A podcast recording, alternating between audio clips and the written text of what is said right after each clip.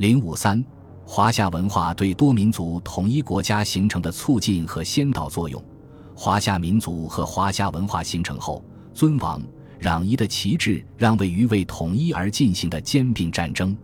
原来被称为戎蛮的秦国和楚国与三晋、燕、齐并列七雄，统称关代之国，纵横捭阖，为统一中国而改革变法、富国强兵。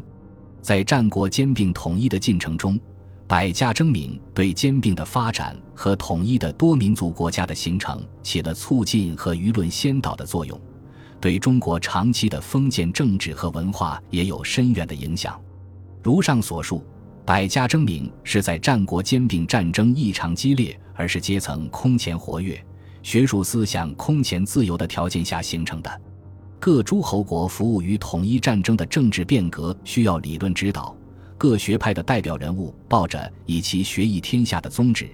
直接以其崇尚的学说指导各国的改革和兼并天下的战争，付诸实践，同时也直接接受实践的检验。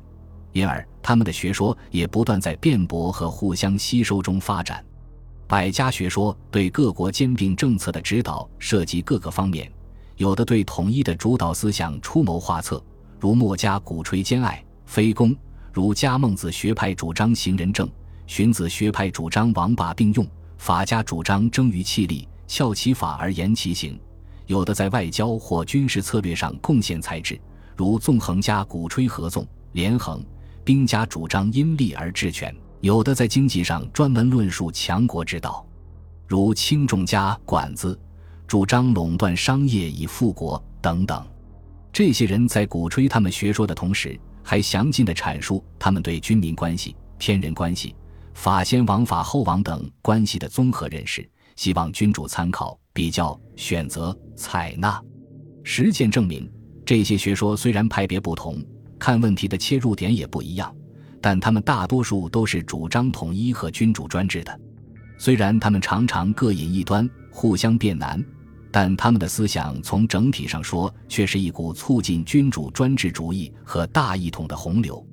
洪流所向，不仅坚定了各诸侯国兼并其他诸侯国统一中国的信心，使君主专制成为彼此共识的统一模式。同时，也给历代统治阶级积累了丰富的统治经验，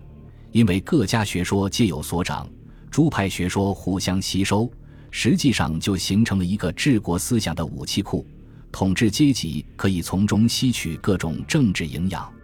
战国百家诸子的学说中，除了上述的一些内容外，还有一些是为即将出现的多民族统一大国设计政治框架和经济地理蓝图的。其代表著作是托名为夏禹和周公的《禹贡》和《周礼》。《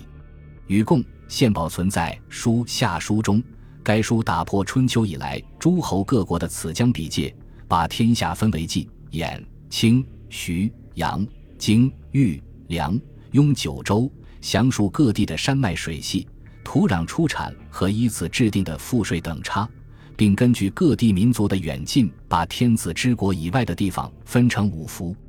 制定每服的供纳和管辖政策。东建于海，西备于流沙、朔，南冀，生教弃于四海。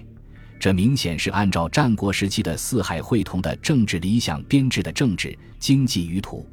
被后世统治者尊为政治学说之祖的《周礼》，直方士说得更明确。直方是掌天下之徒，以掌天下之地，遍其邦国，都比四夷、八蛮、七闽、九合、五戎、六狄之人民，与其采用九谷六畜之数要，周知其利害，乃变九州之国，凡邦国小大相为。王设其目，知其职，各以其所能；知其贡，各以其所有。指方士主张以天下之地为基础，体国经也。给邦国都比四夷八蛮七闽九合五戎六狄之人民设官分职，建立相应的贡纳体制。这表明他主张的统一不仅包括诸夏，也包括四方遥远的蛮夷戎狄在内。前面说过，中国四夷相对的概念是春秋以后才有的。禹贡《周礼》主张中国四夷四海会同，统一由王来集权专制治理。并借用了周代许多设官分职的惩罚，制定出统一集权的官僚体制。这说明他却是为即将出现的统一大国设计政治蓝图，是为多民族的统一国家设计政治体制。《周礼》是迄今为止叙述国家政治体制最系统的著作。这部著作，秦统一六国后虽未照搬，但却不见得没有从中吸收营养。制定者或当时的人托名二叔为夏禹、周公所作，后来的统治者奉其为政治体制设计之祖而尊之为经，亦是因为这两部著作体大含深，带有经典的政治框架和经济蓝图的作用。